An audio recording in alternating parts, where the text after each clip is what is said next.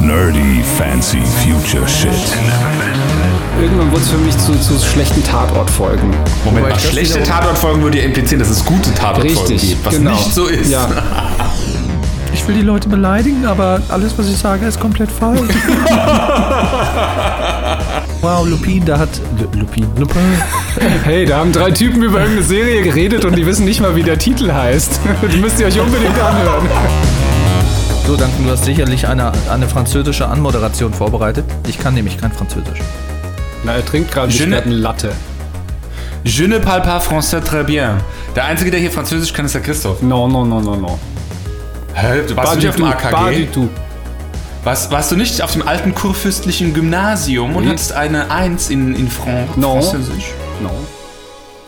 Äh, Also, ich kann schon mal kein Französisch. Ich dachte nämlich, die Serie, über die wir heute sprechen, heißt Lupin. Und hast du dich gewundert, wann dann, wann dann der Lupin in der ersten Folge endlich auftritt? Oder? ist das irgendwas mit Biokost? Verstehe ich nicht. Ja. Lupi ja, stimmt, Lupinen. ja. Aber er heißt ja Lupin. Er, mir er, hieß ursprünglich, er hieß ursprünglich eigentlich, Achtung, jetzt gehen wir schon ganz deep rein, äh, ohne überhaupt eine Intro Introduction gemacht zu haben. Er hieß ursprünglich sogar Lopin mit O. Lopin. Und dann äh, gab es in Frankreich wohl einen, ich weiß gar nicht, Politiker oder irgendjemand, der in Frankreich eine wichtige Position inne hatte und der hat dann gesagt, ähm, da fühle ich mich verunglimpft, äh, könnt ihr das nicht anders machen? Und dann hat sich der ähm, Maurice Leblanc für den Namen Lupin entschieden. Lupin. Hm. Ja. Naja, gut, jetzt haben wir halt kein Intro gemacht. Das war jetzt halt unser Intro. Ähm, wie gesagt, wem es noch nicht äh, klar ist, wir reden heute über die Netflix-Serie Lupin. Mit, Wollen wir, äh, wollen wir nicht mal erst sagen, was das für eine Folge ist, was für eine Nummer, wer diesen Podcast moderiert, wie dieser Podcast heißt? Steht doch alles im Titel. Bitte. Ja, eben. Ste- Stefan, du kannst dir nicht so, du kannst dir nicht so einen schluderigen Job machen wie bei deinem richtigen Job. Ach, wir sind doch hier nicht beim Radio, wo wir immer unsere Namen sagen müssen. Ich bin sowieso nicht mehr beim Radio, wie du weißt. Ja. Wie dir nicht entgehen sein dürfte, weil ich nicht mehr dein Chef bin. Du warst noch nie mein Chef. Das Du ist warst das, noch nie hast. irgendjemandes Chef. Aber, aber er hat sich so ähm, äh, gebahrt. Und, und Ja, Praktikanten hatten vor ihm Angst. Das muss man auch sagen.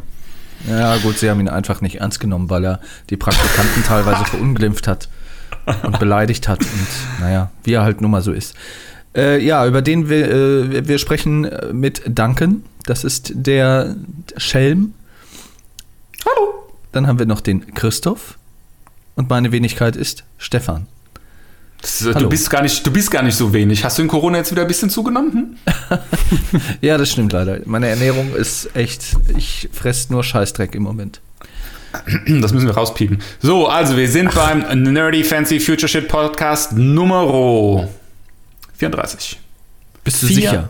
Und ich bin mir zu 99,9% sicher, wenn ich nicht schon wieder einen Fehler gemacht habe. Ich habe übrigens letzte Eben. Woche, ich habe übrigens letzte Woche für unsere Kollegen vom äh, Promi Podcast, Grüße gehen raus, habe ich die neue Folge veröffentlicht und hatte zwei Bier-Intus, weil Sonntagabend war. da habe ich den XML-Feed so richtig schön verhauen, dass das Caching im Eimer war und die Leute alle die erste Folge bekommen haben bei Spotify, Google, Apple, dieser da ist. Was viele ja nicht wissen, ist, dass wenn Duncan ein bisschen Alkohol getrunken hat, dass er dann noch viel mehr labert als sonst und so richtig, das haut bei ihm so richtig rein. Noch mehr. Ja, was Ja. viele über den Stefan nicht wissen, wenn der Alkohol getrunken hat, da kriegt er ein bisschen Pipi in die Augen, was dann runter in die Hose fließt und dann äh, hat er Angst, dass er in der Fußgängerzone verprügelt wird. Das ist überhaupt nicht wahr, das ist überhaupt nicht wahr. Das ist, du bist ja damals auch durch Mannheim gelaufen und hast da rumgepöbelt wie ein, wie ein, und das geschimpft wie ein Rohrspatz und hast die Leute bepöbelt und so. Dass man da nicht vielleicht mal, äh, ist das für eine Verunglimpfung hier bitte, Stefan, ja? Das, das wird jetzt hier schon langsam zur, zur äh, Selbsthilfegruppe der anonymen Alkoholiker, habe ich das Gefühl. Anonyme Corona-Alkoholiker, von denen es mittlerweile wahrscheinlich nicht so wenig geben dürfte. nicht, nicht mehr ganz so anonym. wir können ja mal, Entschuldigung, wir können ja mal wieder zurück zum Thema kommen. Lupin. Die Netflix, ah, die heißt auch wirklich nur Lupin, ne? Also kein Ja. Untertitel, Zusatzspruch, äh, Spruch, Motto, bla bla bla blub. Genau. Lupin. Ich muss ganz ehrlich sagen, wie sind wir darauf gekommen? Ich habe es vorgeschlagen, dass wir es äh, im Podcast vielleicht mal durchnehmen. Ähm, hab euch auch damit behelligt. Ich bin Ja, ganz, allerdings. Ich bin ganz klassisch durch den ähm, meiner Meinung nach sehr, sehr schlechten Netflix-Algorithmus draufgekommen. Oh, hab geht das, schon wieder los. Hab das serviert bekommen als ähm, äh, Top-Thema ganz oben, wenn du, wenn du die App aufmachst im Fernseher. Und muss ganz ehrlich sagen, war ein bisschen angefixt von, jeder, der den Podcast jetzt schon ein paar Mal gehört hat, weiß, ich bin großer Fan von dem Mash-Up, das äh, die, diese Serie bei Netflix darstellt. Ähm, Lupin als Geschichte als solches geht ja so ein bisschen so Richtung Sherlock Holmes. Äh, wir reden hier von, ähm, der Autor heißt Mori Get. Entschuldigung. Mir, mir mal einen Ellbogen von dem Mund. Äh, der Autor heißt Maurice zu Hause. Le Gott sei Dank.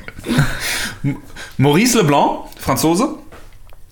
Und ähm, es geht hier um so eine ganz klassische, ich weiß gar nicht, ob das die erste war es nicht, aber so eine ganz klassische Inkarnation des Gentleman Diebs, die Arsène Lupin in den Büchern ist. Ja.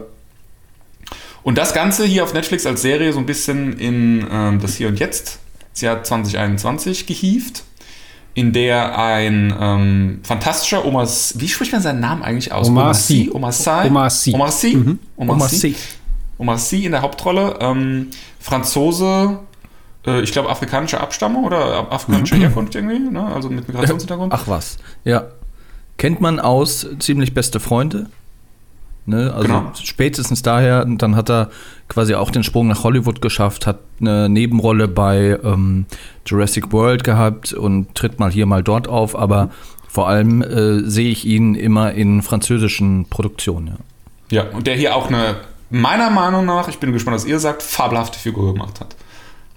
Das ja, was man dazu sagen muss, er spielt aber jetzt natürlich nicht Arsène Lupin, also die klassische Romanfigur. Also wir haben es jetzt nicht so wie Sherlock Holmes tatsächlich mit einer, ich sag mal, in die moderne Zeit versetzte Version dieser Romanvorlage zu tun, sondern es, es ist quasi so eine kleine Metaebene eingebaut. Das heißt, diese Romane, die existieren in der Welt, in der diese Serie spielt. Also sie spielt eigentlich in der Realität, sage ich jetzt mal so. Äh, und äh, und äh, Omar Sy spielt nicht Arsène Lupin, sondern Arsène Diop. Und der ein Riesenfan ist von Arsène Lupin, äh, durch seinen Vater halt darauf gebracht, weil er ihm ein Buch von, äh, von äh, Maurice Leblanc geschenkt hat. Und ähm, er, ja, es, er, er, er, ist, er, er fühlt sich quasi wie so eine kleine Inkarnation von Arsène Lupin und, und insofern benutzt er die, ich sag mal, dieselben Taktiken und, und Methoden und orientiert sich auch tatsächlich an den Geschichten der Bücher. Ähm, so, so begeht er auch und so plant er auch seine Coups. Und das ist so, so für die, für die Leute, die die äh, Romanvorlagen kennen, ist das aber auch ähnlich wie bei Sherlock Holmes so ein ganz nette, ganz nettes Gimmick. Weil die dann tatsächlich, sag ich mal, Handlungsabläufe oder Plots oder wie auch immer, wie sie es aus der Romanvorlage kennen, das erkennen sie hier wieder. Ein bisschen abgewandelt. Und das ist eigentlich ganz, ganz clever und nett gemacht. Ja, lasst Und uns für die gleich. Leute, und für die Leute, die es nicht kennen, gibt er ja auch immer dann eine Referenz. Also in den Folgen, die halt wirklich auf eine Geschichte von Lupin basieren, da spielt die Originalgeschichte von Lupin in, dem, in dieser Folge ja auch immer dann eine Rolle.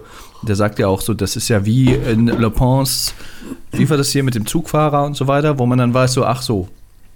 Ähm, also er, er wendet quasi die, die, die Geschichten und die Taktiken, wie Christoph schon sagte, halt in seinem, ja, in der Serie, in seinem Leben sozusagen an.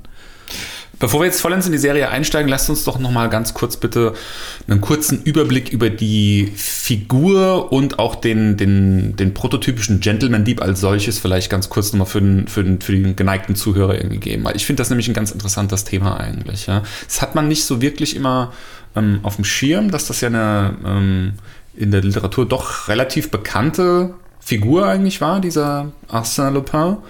Ähm, es das erste Buch ist, glaube ich, 1905 veröffentlicht worden von ähm, Maurice Leblanc. Ich muss sagen, ich kannte ihn vorher nicht, aber ich bin auch ein ungebildeter Klotz. Ich kannte, ich wusste jetzt nicht, ich konnte jetzt mit dem Namen des Autors nichts anfangen. Ähm, ich kannte die Figur Arsène Lupin jedoch ziemlich gut sogar, muss ich zugeben. Und zwar ähm, ist der in ähm, als, als, als der Gentleman Dieb in japanischen Animes und Mangas relativ ähm, häufig verwendet als, als Motiv. Und ähm, da gibt es mehrere ähm, relativ große Franchises sogar, wo der eine wichtige Rolle drin spielt. Ähm, da will ich gleich drauf kommen. Aber lass uns noch mal ganz kurz ähm, zu diesem prototypischen Gentleman Dieb gehen. Ähm, also da gibt es ja mehr als eine Inkarnation dieses Gentleman Diebs. Ist ja ein ähm, sehr gerne benutztes Motiv. Und ähm, mhm. als solches, also in, in die, die, Art und Weise, wie er gestaltet ist und wie er so tickt, er ist ja ein ziemlich cleverer und ausgebuffter ähm, Trickdieb, sage ich jetzt mal, der ähm, ja im Prinzip so ein bisschen sich am, am Tun und am, am Handeln von Sherlock Holmes meiner Meinung nach so ein bisschen orientiert. Ja? Also er ist kein Detektiv, er klärt keine Fälle auf, sondern er verursacht sie sozusagen. Ähm, aber er ist von der Art und Weise, wie er so tickt, ist er schon sehr... Ähm, er benutzt eine sehr ausgefeilte Logik in seinem Vorgehen, mhm. sage ich jetzt mal. Mich hat es auch sehr erinnert an äh, Robin Hood. Ne, so, ähm, man, er bestiehlt die Reichen und gibt es dann äh, mitunter auch den Ärmeren, beziehungsweise denen, die es seiner Ansicht nach verdient haben. Also es hat da auch so ein bisschen Robin Hood-Charakter, so ein bisschen. Äh, gepaart mit, ja, so dieser Spitzfindigkeit und, und ähm, so ein bisschen dem Charakter eines Sherlock, Sherlock Holmes auf jeden Fall. Ah, diese, ja, aber wie gesagt, also, Robin Hood habe ich da auch drin wieder gesehen. Ja, also das ist ja, das ist ja ein sehr gerne benutztes Motiv in, in, in Literatur und auch im Fernsehen. Ne? Also ganz, ganz äh, populäre Beispiele werden da jetzt aus der jüngeren Vergangenheit, sage ich jetzt mal so, äh, Oceans 11, 12, 13. Ne? Das ist so dieses prototypische, wir sind die Gentleman-Räuber, wir klauen jetzt irgendwie so ein äh, dick ausgestattetes Casino, beklauen wir und so weiter und so fort. Oder auch ähm, so äh, die Pink Panther-Filme aus den, ich weiß gar nicht, sind das 60er, 70er mhm. Jahre? Das sind, das sind so die klassischen, sage ich mal, äh, äh Sachen, die man so kennt, würde ich jetzt mal behaupten. Ja, wo man, also weiß man jetzt vielleicht nicht zwangsläufig, dass das so dieses Motiv des Gentleman-Räubers äh, ist, aber wenn man dann so mal ein bisschen drüber nachdenkt, äh, sieht man die Parallelen dann ganz klar. Lass uns vielleicht mal ganz kurz zu äh, Japan kommen, weil in, in Japan ist das, also Japaner haben ja, muss man wissen, Gerade was Anime und Manga angeht, haben die ein unglaubliches Fable für alles, was so aus Europa kommt. Ne? Also die stehen total auf Architektur, die stehen auch auf die deutsche Sprache und so weiter und so fort. Ähm, von daher könnte ich mir vorstellen, dass das vielleicht so ein bisschen ähm, daher kommt, dass die Japaner dieses Motiv auch gerne bedienen. Ähm, der Arsène Lupin als Figur findet statt in ähm, Lupin der Dritte. Das ist ein Manga und ein Anime, ähm, auch von einem japanischen Künstler, der heißt Monkey Punch. Der hat den Manga gezeichnet und ähm, der Anime ist von Hayao Miyazaki, der sehr, sehr berühmt wurde durch die, durch die Gründung des äh, Studio Ghibli. Mhm. Die ah. Ghibli-Filme sind ja äh, vielen Leuten geläufig, übrigens auch alle auf äh, Netflix mittlerweile verfügbar. Haben so einen riesen Deal gemacht, dass sie die haben dürfen, mhm. als, äh, als Kontrast zu den Pixar-Filmen von, von Disney Plus. War so ein bisschen die Reaktion von Netflix damals. Und ähm, das ist auch ähnlich wie jetzt die Lupin-Serie auf Netflix eigentlich eine Interpretation. Ja? Also hier geht es um einen Nachfahren von Arsène Lupin. Lupin der Dritte ist praktisch dann in der dritten Generation, der Lupin in der dritten Generation, wenn du so möchtest. Und ähm, eine, ein anderer japanischer Franchise, wo das, das ist äh, aus jüngster Vergangenheit sogar, ist eins meiner Lieblingsjapanischen Rollenspiele, ist Persona 5. Ein japanisches Rollenspiel, in der man ähm, kann man so im Prinzip so Geister oder Dämonen beschwören, die dann für einen kämpfen. Und unter anderem ist da ähm, die, der, der, der, der Hauptdämon, der Hauptfigur in dem Spiel, ähm, der übrigens der Anführer der Phantomdiebe ist. Ne? Also in Japan wird das auch gerne als Phantomdieb bezeichnet, diese, diese Art des Gentleman-Räubers. Der hat äh, Arsène, da heißt er dann nur Arsène, ähm, als, als Dämon, den er beschwören kann, der ihm dann hilft. Ja? Und er ist auch so vom, vom, vom Look and Feel her sehr ähm, an, an so einem Gentleman auch orientiert, diese, diese Figur, die, die das kann, diese Hauptfigur im Spiel. Also das ist schon, ich sag mal, so ein Motiv, was in Japan gerne mal so mit eingewoben wird in Spiele, Anime, Manga und so weiter und so fort. Ja? Das mal kurz nochmal so als äh, popkulturellen Rundumschlag und jetzt können wir gerne wieder in die Serie einsteigen. Ja, Mensch. Also vielleicht. Wer vielleicht jetzt noch dran geblieben ist, Respekt. Christoph? Nee, äh, du äh, kannst, äh, kannst deinen Seitenhieb noch gerne vollenden. Nee, das war's, ich war fertig. Also, ähm, kurz, wir, wir, hatten ja schon äh, vorhin darüber gesprochen, es wird jetzt viel die, die, die Parallelität aufgemacht zwischen Sherlock Holmes und, und Arsène Lupin. Äh, dazu auch ganz interessant. Ähm, das kommt natürlich nicht von ungefähr, weil sich äh, Maurice Leblanc ja schon tatsächlich orientiert hat an, an Sherlock Holmes oder zumindest halt an dieser Art von des, des Geschichtenerzählens oder Kriminalromans, wie, wie äh, Conan Doyle es ja vorgelegt hatte. Und ähm, äh, es gab, gab in der Zeit tatsächlich, also die beiden haben zur gleichen Zeit auch gelebt und es gab halt einen, einen handfesten Rechtsstreit sogar deswegen, weil im ersten, ich glaube im ersten Roman sogar von Arsène äh, Lupin, äh, der wurde betitelt mit dem, äh, mit dem Untersatz, glaube ich, äh, Sherlock Holmes kommt zu spät. Und äh, das hat äh, Sir Arthur Conan Doyle gar nicht gefallen und er hat ihn dann daraufhin verklagt und hat gesagt, du kannst halt einfach nicht den Namen meiner Figur verwenden, mein Freund. Äh, woraufhin dann äh, Maurice Leblanc gesagt hat, na gut, äh, dann mache ich das halt nicht, dann nenne ich den Widerpart halt äh, Herlock Sholmes. Und so, so kommt er dann tatsächlich in einigen weiteren Büchern auch drin vor. Ähm, aber das, äh, also das vielleicht nochmal zum Hintergrund dessen, dass äh, oft immer halt Sherlock Holmes äh, im Zusammenhang mit äh, mhm. Arsène Lupin genannt wird.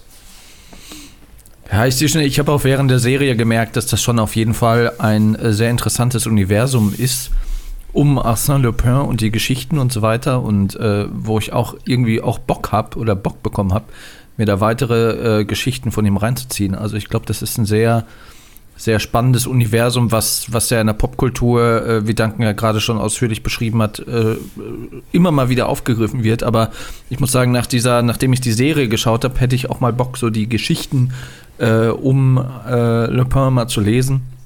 Beziehungsweise die Originalgeschichten von Maurice Leblanc. Also da viel, muss ich viel sagen, Spaß da, viel Spaß dabei. Das sind 17 äh, Bücher und 39 Kurz, äh, Kurz, Kurzgeschichten. Hm. Gibt es bestimmt auch als Hörbuch. Vielleicht inspiriert mich das ja auch zu einem Lupin zu werden, der dann quasi ihm nacheifert wie Omar Sy in der Serie.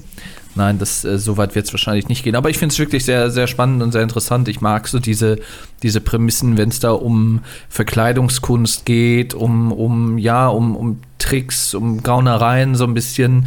Dann, wie gesagt, auch noch mit diesem, mit diesem Hintergrund, so dieses, man stiehlt es den Reichen und gibt es dann auch mal so den Ärmeren, beziehungsweise die Leute, die es verdient haben und so weiter. Und äh, ist auf jeden Fall eine sehr äh, spannende Prämisse und ähm, ja, also ein Riesenvorteil an diesem Grundstück an Literatur ist natürlich, dass hier kein Game of Thrones Finale mehr passieren kann, weil die Bücher ausgehen. ja, das stimmt. Ja, ähm, bauen die denn aufeinander auf, die Geschichten? Nee, das sind eigenständige Bücher, ne? oder? Ich weiß ich jetzt nicht. Ich ja. habe keins davon gelesen, muss ich ehrlich sagen. Aber ich glaube, die, die stehen für sich selbst. Ähm, weiß jetzt nicht, ob es so einen großen roten Faden gibt, der die irgendwie zusammennimmt. nee, ich meine, ich, ich, glaube, ich glaube, zu der damaligen Zeit war das auch noch nicht, ich sag mal, diese Fortsetzeritis oder so, ne, oder diese große Sagen aufzubauen, das, das war damals noch nicht so der Fall. Also. Das war ja auch, man muss sich ja überlegen, warum wurden früher Sherlock Holmes Bücher oder jetzt auch so äh, Arsène Lupin oder sowas, warum wurden so Sachen geschrieben? Ne? Das ist im Prinzip äh, das, damals war das im Prinzip das, was heute so Pulp äh, Fiction ist. Also so, so Zeug, was die Leute halt verschlungen haben. Ne? Also zur zu, zu kurzweiligen Unterhaltung, sage ich jetzt mal. Ja? Mhm. Deswegen, deswegen gibt es dann da auch so viel. Ja. ja. Das war jetzt nicht irgendwie so eine Emily Bronte, die irgendwie zu Hause eingesperrt wurde und nie irgendwie raus durfte, großartig, und dann halt ein Buch geschrieben hat, weil da konnte sie sich irgendwie flüchten. Mhm. Ähm, wobei wir vielleicht ja, noch dazu sagen müssen, also äh, nicht, dass jetzt ein ganz, ganz falscher Eindruck entsteht. Also diese Serie, über die wir jetzt sprechen, äh, wir hatten jetzt schon mal den Vergleich genannt, Oceans 11 etc. pp, Gentleman, mhm. Gauner und so weiter und so fort. Ähm, also wer jetzt tatsächlich in dieser Serie ständig in jeder Folge so einen klassischen Heist Move erwartet. Also so, so einen cleveren, clever ausgeklügelten Plan, wie er irgendwie an einen besonderen Gegenstand oder an Geld oder an was auch immer rankommt. Das passiert eigentlich bis auf die, in die erste Folge nicht. Ja, ja genau. No? Also wir haben es, eigentlich haben wir es mit einer äh, fast klassischen äh, Rache-Story zu tun. Ja. Ja, ja, ja. Ja. Ja. Ja, äh, Kriminalfall. Ich sag mal, Detektivgeschichte, Rache. Also ich finde, Detektiv überwiegt die Rache fast so ein bisschen. Also klar, ja. sein Motiv ist Rache, das Urmotiv ist Rache, aber die Art und Weise, wie praktisch ähm, die Geschichte vorangetrieben wird, ist eigentlich durch Detektivarbeit. Ja. Ne? Also erklärt ja immer mehr von diesem Rätsel auf, was, was da so seine, seine Person im Prinzip Ja. so umgibt.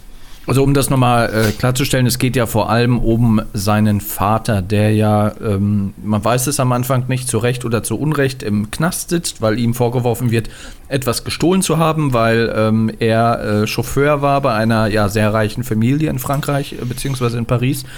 Und dann ähm, wird quasi etwas gestohlen und ihm wird vorgeworfen, dass er der Dieb war äh, kommt dann ins Gefängnis und äh, über kurz oder lang ähm, läuft es dann darauf hinaus, dass er sich dann dort das Leben nimmt, augenscheinlich. Und ähm, genau, und das versucht dann eben sein Sohn, der, ähm, ich will immer Lupin sagen, aber es ist natürlich nicht Lupin, sondern ähm, äh, sein. Hassan, Hassan Diop äh, versucht das natürlich dann zu ergründen mit den Fähigkeiten, die er quasi als ähm, ja, Inkarnation sozusagen von Lupin hat, also mit Verkleidungskunst, mit den ganzen ja, trickdieberischen Gaunereien und Fähigkeiten und Recherche-Skills, die er so hat, äh, versucht er halt nach und nach so diese, diese, diese Umstände aufzudecken, wer denn jetzt wirklich so der Drahtzieher und Handlanger hinter dieser ganzen Verschwörung, wenn man so will, ist. Und das finde ich, wie gesagt, ist auch ein sehr spannender Aspekt meiner Ansicht nach und, und der auch sehr viel, ja, wie soll ich sagen, Drama enthielt. Also wo ich dann auch äh, im Laufe der Serie, im Laufe der fünf Folgen, fünf Folgen, ja, fünf Folgen, schon auch so ein bisschen mitgefiebert habe und, und was dem Ganzen auch neben dieser ganzen Unterhaltung und dieser Leichtigkeit auch so eine gewisse Schwere gegeben hat, finde ich. Ja, ich finde, da wird aber auch gleich manifest die, die, die, die, die meiner Meinung nach größte Schwäche in der Serie. Der Antagonist, der Herr Pellegrini, dem äh, dieses. Pellegrini? Äh, Pellegrini, Pellegrini, dem dieses ähm, Halsband. Jemand ein Hund, der immer bellt, wenn wir den Namen nennen? äh, dem dieses Halsband oder dieses, dieses, was ist das? Necklace heißt Collier. Englisch. Mir fällt der- Collier. Collier, genau, mir fällt der Name nicht ein. Dieses, dem dieses Collier gehört. Was ist der eigentlich? Also äh, am Anfang dachte ich, der ist irgendwie Kunsthändler oder, ne, oder irgendwie so Mäzen irgendwie oder sowas. Später ist er dann irgendwie Waffenschieber. Ähm, Ja, ja. Dann auch irgendwie so, ich sag mal so, Funktionär irgendwie auf politischer Ebene oder, oder, oder, ähm, ja, äh, f- fast schon irgendwie so jemand, der irgendwie auch Einfluss nimmt auf, auf die Politik irgendwie als Lobbyist oder ich weiß es nicht. ja. es, wird mir, es wird mir irgendwie viel zu schwach rausgearbeitet. A, wer der eigentlich so richtig ist und B, warum der so gefährlich ist. Das wird nämlich immer nur dann ähm, erklärt, warum der gefährlich ist, wenn es gerade der Geschichte dienlich ist und dann wird auch immer irgendwie so, ein, so eine neue Wunderkerze irgendwie angezündet, irgendwie, was der kann, was der macht, was der alles drauf hat, wer, wer für alles für den arbeitet. Das ist so ein bisschen so dieser, der ist mir zu übermächtig als, als Antagonist und da ist mir keine, da ist mir nicht trennscharf genug. Ja, wobei ähm, ich das nicht schlecht finde, dass er in der Serie immer weiter ausgebaut wird. Also, dass man nicht in der ersten Folge weiß, so, oh Gott, das ist jetzt der Riesenantagonist, der, der einer der mächtigsten Männer in Frankreich, sondern dass der so peu à peu immer so ein bisschen aufgebaut wird, dass man am Ende der fünften Folge dann auch merkt, so, okay, krass, was, was hat denn der noch so für Dreck am Stecken? Also man, man weiß, Hm, Duncan gießt sich gerade sein Mojito ein. ja, Lecker. Das ist vormittags um halb zwölf. Ähm, ähm, ja, also finde ich nicht unbedingt schlimm. Also man, man will ja auch wissen, wo ist die Grenze, wer ist das jetzt, was kann der jetzt, was hat der jetzt für einen Einfluss. Aber ich finde, ich finde es jetzt auch nicht so schlimm, dass der auch so ein bisschen aufgebaut wird und dann nicht direkt am Anfang als der große Antagonist dargestellt wird, weil am Anfang kennst du ihn halt gar nicht und weißt halt gar nichts mit ihm anzufangen, aber das ist so peu à peu ähm, offenbart sich das Ganze dann halt und das finde ich jetzt nicht unbedingt schlimm. Und das, das gelingt der Serie ja durch viele Rückblenden. Also ne, es wird ja nicht, nicht alles äh, tatsächlich linear erzählt, sondern es, wird, es gibt immer wieder Rückblenden, die auch ein bisschen so das Tempo aus der Handlung mal kurz rausnehmen. Äh, was ich, äh, an manchen Stellen ist es vielleicht ein bisschen zu oft, zu lang, aber äh, so als erzählerischen Kniff finde ich es eigentlich ganz, ganz gut. Ja, ich finde, es äh, ist ganz gut gemacht, weil du auch eine viel tiefgründigere Sympathie eigentlich für die Figur dadurch entwickelst. Ne? Also ähm, ich finde, äh, durch Omar Sy als äh, Schauspieler, als Erwachsenen Lupin oder, oder Arsène, äh, den, finde ich eigentlich von Minute 1 an schon sehr sympathisch. Man kann sich gut, ich finde, man kann sich so von der Empathie her, kann man sich gut dieser Figur irgendwie annähern, mit der kann man sich irgendwie leicht identifizieren, weil der hat die richtigen Motive und ist in, im Kern wirklich so ein äh, herzensguter Mensch eigentlich, auch wenn er kriminell in, in, in, einer gewissen Art und Weise ja irgendwie ist. Aber durch diese Flashbacks, äh, in denen du auch siehst, wie er als Kind sozusagen zu der Person dann als Erwachsener dann auch geworden ist, ähm, fällt es dir dann viel leichter auch ähm, dich noch besser in ihn reinzufühlen, finde ich. Und mhm. auch ihn interessanter zu finden. Ja? Also zum Beispiel dieses Verhältnis zu seiner Ex-Frau, ich weiß nicht, ob die verheiratet war oder nicht, ähm, wie das zustande gekommen ist. Das ist ja gleich, ich weiß gar nicht, ob das in der ersten Folge gleich zu sehen ist, ich glaube schon, ähm, dass, dass da eine Trennung irgendwie war und dass da noch ein Kind äh, aus, der, aus der Beziehung übrig ist das ist ja schon mal interessant. Also das, das macht irgendwie so eine interessante Facette an ihm aus. Also er ist nicht perfekt. Ja? Also er ist auch irgendwo im Leben, Leben gescheitert, wenn jetzt ähm, nicht als, als Gentleman-Räuber in der Form, dass er im Knast gelandet ist, sondern eher halt persönlich an seiner Familie, an seiner eigenen Familie. Ähm, da nochmal tiefer einzusteigen, das finde ich schon, das, das, das gibt dem Charakter Tiefe. Er ist aber auch sehr äh, exzentrisch. Also deswegen ist, ist wahrscheinlich auch diese Beziehung gescheitert und so weiter, weil er natürlich dann so seine, seine Aufgabe, in der er sich so ein bisschen sieht, da so ein bisschen vorne ranstellt und äh, wahrscheinlich deswegen auch die Beziehung dann in die Binsen gegangen ist. Aber das fand Was ich auch einen interessanten Aspekt, weil du hast natürlich dann die, die Ex von ihm dann gesehen und dachte so, hm, wer auch immer das ist, aber dann gab es halt so in der, weiß nicht, zweiten oder dritten Folge dann halt auch einige Rückblenden in seinen seine Jugendjahre, wo du dann siehst, oh, ach, sie ist das so. Und die kennen sich seit dem Internat, weil er war ja dann auch mhm. auf, dem, auf dem Internat und so weiter. Und so ergibt sich das dann, baut sich das so Folge für Folge so ein bisschen auf. Und das, da gab es halt, finde ich, dann in jeder Folge auch so ein, immer mal so ein Aha-Moment, wo sich dann die, die, die Zusammenhänge auch so ein bisschen dann gefügt haben. Was aber, was aber nicht wirklich bis kurz vor Schluss irgendwie so richtig klar wird, finde ich. Ne? Also so diese Offenbarung, dass. Ähm dass sie nicht mit seinem Lifestyle als Gentleman-Dieb klargekommen ist, das kommt relativ spät. Am Anfang denkt man noch, es ist irgendwas Persönliches, die Art und Weise, wie er irgendwie in der Beziehung agiert hat oder so irgendwas. Aber im Kern ist es eigentlich, dass sie nicht damit leben konnte, dass man abends nicht wusste, ob er nach Hause kommt oder ob er halt irgendwie im Knast gelandet ist. Das, das ist der Punkt. Wusste sie das? Dass er ja, so ein Doppelleben führt? Ich, das wird am Ende schon impliziert. Also ich, ich, man weiß nicht, ob sie exakt wusste, was er so treibt, aber sie wusste, dass er Dinge tut, die gefährlich sein können. Mhm. Ja, das stimmt. Sie sagt ja, sie sagt ja, sie sagt ja äh, in der letzten, vorletzten Folge sagt sie ja äh, so auf die Art keinen Blödsinn mehr machen. Ne? Also versprich mir, dass, dass das aufhört und so. Und er sagt ja dann auch, ja, ich verspreche es dir und er macht es ja nicht wirklich. Ja, das, das ist, glaube ich, auch so ein, so ein bisschen so sein, seine Sucht, die er so hat. Er kommt halt, er kommt halt nicht davon los. Er er hat immer mal wieder so Gelegenheiten oder auch so Dinge, die sich so auftun, wo er einfach das tun muss, was er tut.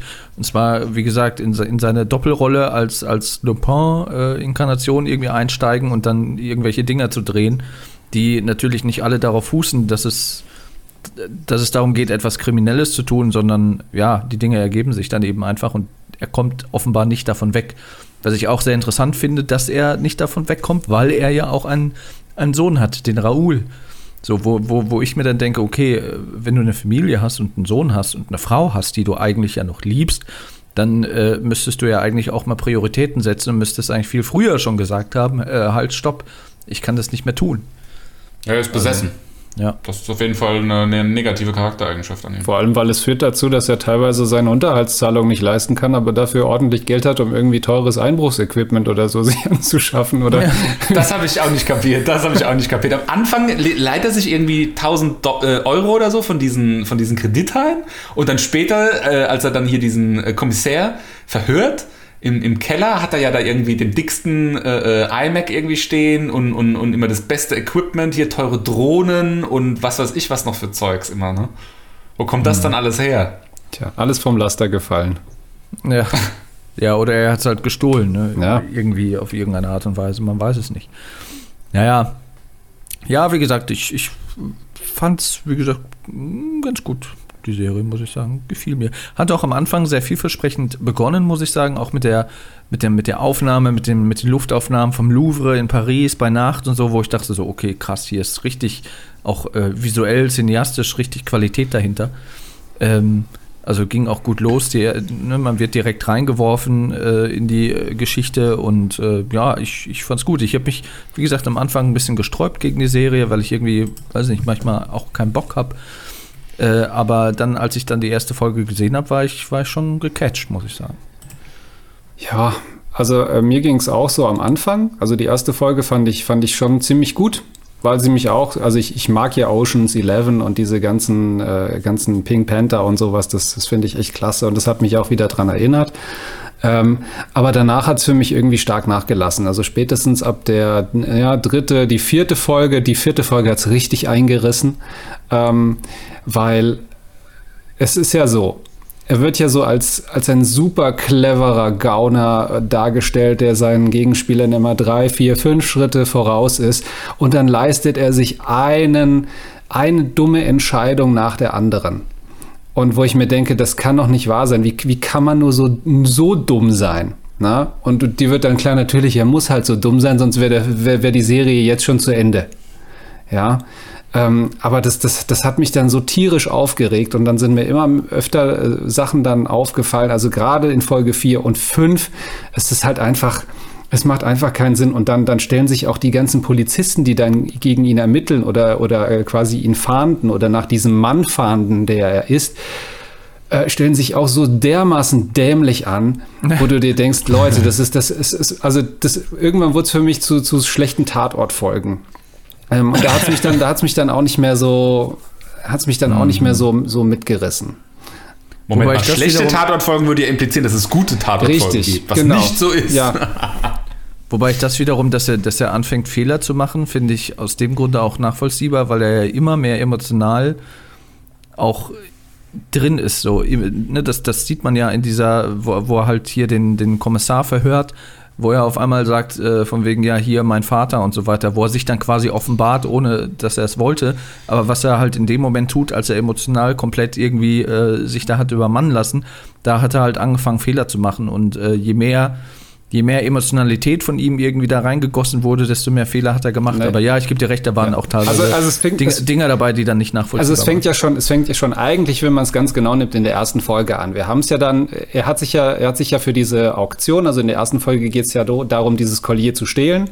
Und ähm, er ähm, er nimmt dann für sich die Rolle ein eines, eines Mitbieters bei der Auktion für dieses Collier. Also er steigert dann dieses Collier tatsächlich, äh, um es dann später gegen eine, gegen eine Kopie auszutauschen und so weiter und so fort.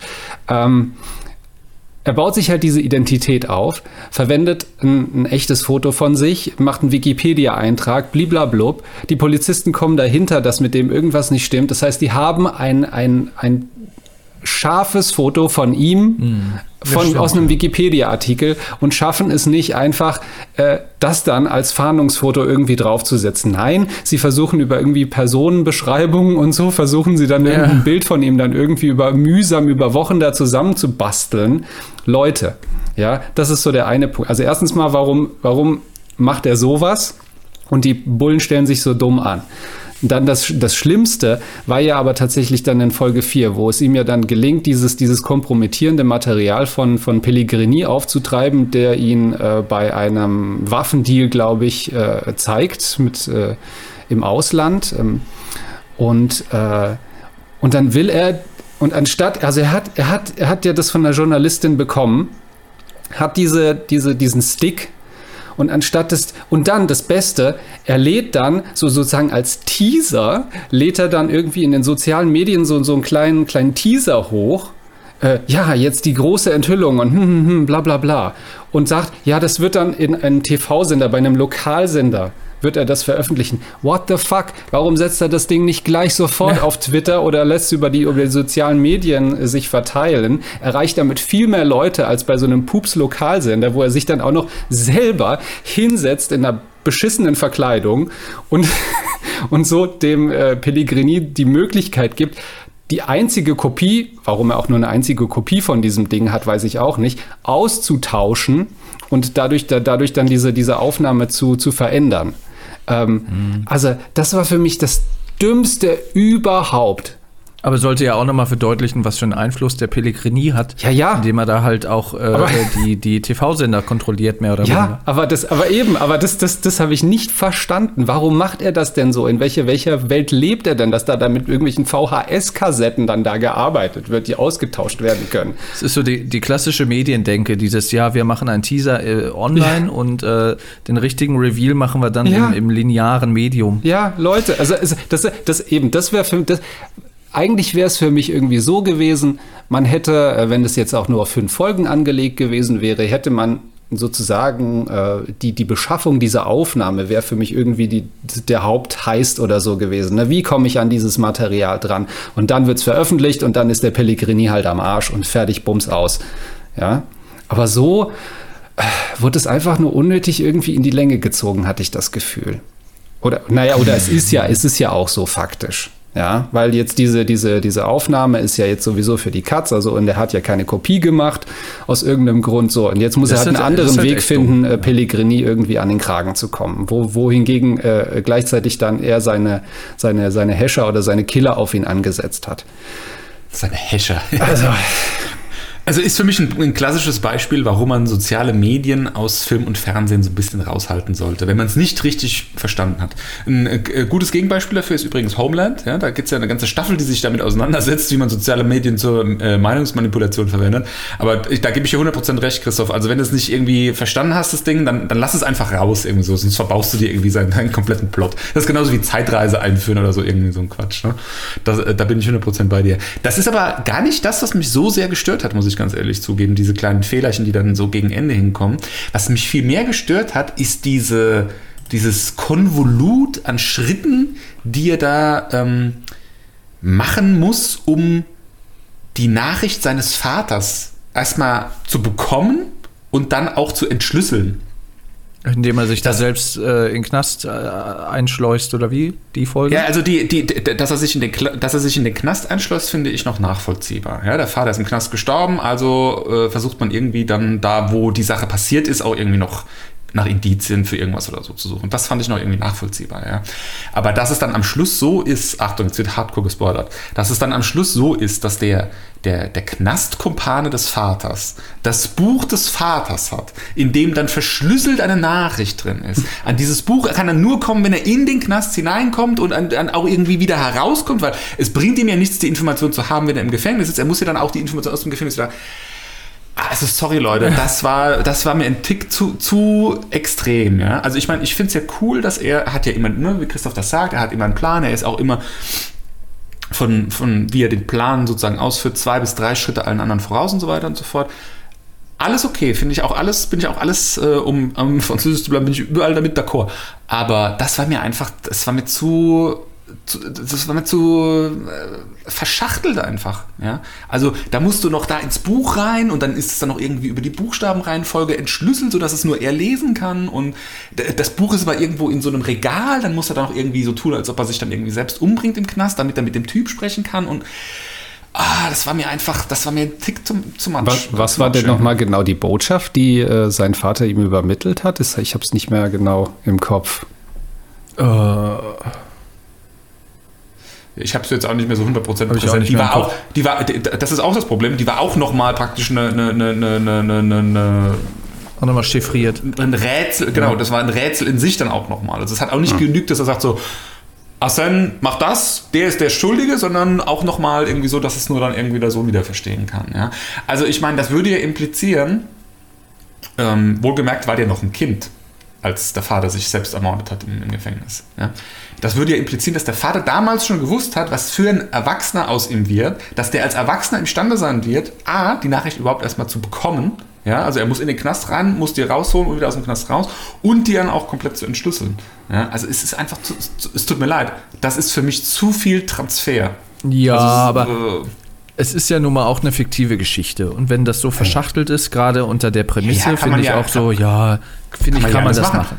Kann man ja alles machen. Hätte doch sein können, dass der irgendwie in die, in die Wand was reingeritzt hat und dann ist er irgendwie in seiner Zelle und sieht das dann und dann so, ah ja, okay, jetzt habe ich den einen Hinweis, der mir gefehlt hat. Das muss doch nicht nur mal nochmal verschlüsselt und dann nochmal ein Buch und dann nochmal so ein Fetch-Quest und dann nochmal irgendwie entschlüsseln. Pff, zu viel. Ja, ich weiß nicht. Das fand ich irgendwie, das hat mich jetzt gar nicht gestört, weil, wie gesagt, ich, ich habe da jetzt auch nicht den Anspruch daran, dass das in irgendeiner Art und Weise realistisch sein äh, muss und soll. Und wenn die da sich da gegenseitig irgendwie äh, zu Tode rätseln, dann pff, sollen sie es Nee, doch nee, mal nee. Also verstehe mich, da nicht, versteh mich da nicht falsch. Mir geht es gar nicht so sehr um Realismus, gar nicht eigentlich. Ja? Also ich gucke ja so eine Sendung eigentlich genau, um mich so ein bisschen von, von, von der Realität ablenken zu lassen. Von daher bin ich da auch gewillt, sehr viel in Kauf zu nehmen. Mir geht es im Wesentlichen bei so Sachen eigentlich immer darum, wie wird denn diese Geschichte erzählt und was wird denn da genau alles gesagt, gemacht, getan und bleibt dann dieses Universum, was da für mich erschaffen wird, um mir irgendwie kurze Weile zu verschaffen, bleibt es für mich noch nachvollziehbar. Es muss nicht real, du darfst nicht Realismus mit Nachvollziehbarkeit verwechseln. Das ist genau das gleiche Ding wie bei Star Wars 8 für mich. Ja, der Star Wars 8 macht Ke- Keine was Folge mit- ohne Star Wars. ja, genau. Keine Folge ohne Stars. Der macht einfach was mit dem Universum, was es für mich nicht mehr nachvollziehbar macht. Und genau das Gleiche, finde ich, ist das Problem hier an dieser Sendung. Ja, wobei das, dieses ist- Abstrahieren ist natürlich jetzt hier schwieriger, weil es tatsächlich hier bei uns in der Realität verortet ist. Und da finde ich, dann, dann ist doch ein, ein, ein, ein grundlegendes Maß an, an Realismus sollte doch gegeben sein. Beispielsweise auch diese, diese Sache mit dem, mit dem Knast, ja. Also äh, es geht ja, es geht ja darum, er muss ja versuchen, an diesen, an diesen Kumpan oder an, diesen Zellenkumpan von seinem Vater ranzukommen, der natürlich zufälligerweise äh, nicht sofort greifbar ist, sondern irgendwie auf der Krankenstation liegt. So, wie komme ich auf die Krankenstation? Tja, hm, da muss ich mich irgendwie verprügeln lassen, beziehungsweise er lässt sich ja abstechen. Ähm, auch noch- Das hätte auch in die Hose ja, eben. Das ist es ja. Weißt entweder, die stechen ihm entweder in die Milz, in die Leber oder was weiß ich wohin. Und dann landet er doch ganz sicher nicht auf diesem, in diesem, in diesem kleinen, äh, kleinen Kompartement da, in dieser kleinen Behandlungsdings äh, Dings im Gefängnis, sondern dann wird er natürlich auf die Intensivstation in das nächstgelegene Krankenhaus verlegt. Also damit muss er doch wohl auch rechnen. also, also, also äh, ne, das ist wieder so ein Punkt, wo, wo erstens mal sein, sein Plan wieder total irgendwie also dumm erscheint oder äh, Punkt zwei, dass er einfach nur wieder tierisch Glück hat. Und das, das kommt auch mir zu oft vor, dass er echt einfach nur, nur Glück hat. Und das steht für mich im Gegensatz halt dazu, zu, zu der Prämisse, die diese Figur hat, die einfach, die ist super clever, die weiß immer genau, was passieren wird, hat für jeden Moment hat sie natürlich einen Ausweg parat. Nee, er hat einfach nur Glück, auch bei dieser, äh, äh, auch bei diesem Moment, wo er sich mit, äh, mit der, äh, mit seiner, äh, mit der Juliette Pellegrini äh, im Park trifft und dort dann als, als Pizzabote verkleidet dann dahin geht. Ne? Clevererweise bestellt er dann irgendwie zigtausend solche Pizzen, weil er weiß, dann werden irgendwie ganz viele, ganz viele Pizzaboten dann in diesem Park dann auftauchen. Und äh, weil er weiß, dass er ja von der Polizei schon irgendwie beobachtet oder beschattet wird, oder zumindest die Juliette Pellegrini. Und dann redet er ja mit ihr so und dann ist er fertig und dann äh, schwingt er sich aufs Rad und die Polizei will den Zugriff wagen. Ja, da sind ja ganz viele verdeckte Beamte in Zivil in diesem Park unterwegs und beobachten ihn ja schon. Und auch da, er hat einfach nur tierisch Glück, dass ihn keiner da von diesem Rad runterreißt. Ja, weil äh, da entkommt er gerade so. Das ist auch wieder so ein Moment. Gut, und danach dann natürlich deswegen, weil dann ganz viele andere Pizzaboten da rumfahren und die verlieren den Überblick. Ähm, das, das war auch so, ja, okay, also das, aber das, das war ich noch bereit zu schlucken. Aber später wurde es dann echt, äh, wurde es dann einfach, einfach äh, dumm. Wurde es dann wirklich dumm. Was mich auch aufgeregt hat, war dann in, in Episode 5, äh, wo sie ja dann, äh, wo er seine Familie dann äh, mitnimmt, dann fahren sie zusammen nach äh, Etretat zu der hohlen Nadel. Das ist ja diese Felsformation an der französischen Küste und in der Romanvorlage ist das sozusagen das Geheimversteck von Arsène Lupin, wo er seine gestohlenen Schätze, Kunstwerke und was auch immer unterbringt. Und äh, das ist so ein, so ein, ein Pilgerort für alle Arsène Lupin-Fans. Und da findet ja dieses Lupin-Festival statt. Und da will er ja mit seiner Familie hinfahren im Zug. Und er merkt dann im Zug, oh, da ist ja dieser, dieser, da, da ist sein Verfolger. Äh, der ist mit im Zug. Äh, clever lockt er ihn in einen Hinterhalt und äh, knockt ihn dann irgendwie aus und äh, sperrt ihn dann. Nee, nicht, nee, ich glaube nicht mal, dass er ihn ausnockt, sondern er sperrt ihn einfach nur in dieses Abteil ein oder in diesen, diesen Dieses Gepäckwagen, ne? in diesen ja. Gepäckwagen. Genau. Auch da, warum knockt er ihn nicht richtig aus? Äh, dass er bewusstlos ist, sondern sperrt ihn einfach nur ein, weil der kann dann natürlich an die Tür klopfen, Hilfe, Hilfe, hier kann mich einer rauslassen, was natürlich dann passiert. Das stimmt, da habe ich, da habe ich auch, äh, da, das war ein Punkt, den ich nicht nachvollziehen konnte, weil ich eigentlich damit gerechnet habe, dass der Typ, ne, man, man kennt das ja in zig anderen Filmen, dass er halt einfach aus dem Zug geworfen Ja. wird. Dann irgendwo äh, bestenfalls in der Böschung. Und das Beste, nee, und das Beste ist ja, es wird ja vorher sogar noch eingeführt, dass er ja so eine Art Spock-Griff äh, äh, kann. Ja, als, Stimmt, er, Komma, stimmt, als, als, er, stimmt. als er Kommissar Dumont äh, entführt. Ja, da greift er ihm ja so irgendwie an den Hals oder wie auch immer und dann ist er bewusstlos. Warum macht er es nicht bei diesem Typen? Ja, dann hat er nämlich Stimmt. Ruhe vor ihm. So, aber genau, das passiert nicht. Und dann kommt das nächste Dumme, äh, äh, wie jetzt wieder auf die Polizisten bezogen. Also die kommen ja dann in Etretat an.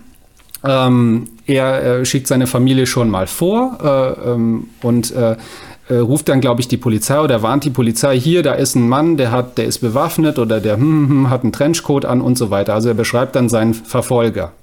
Dann kommt die Polizei, nehmen diesen Mann fest, finden in dessen Tasche äh, einen, einen Diamanten, was aus diesem Collier ist.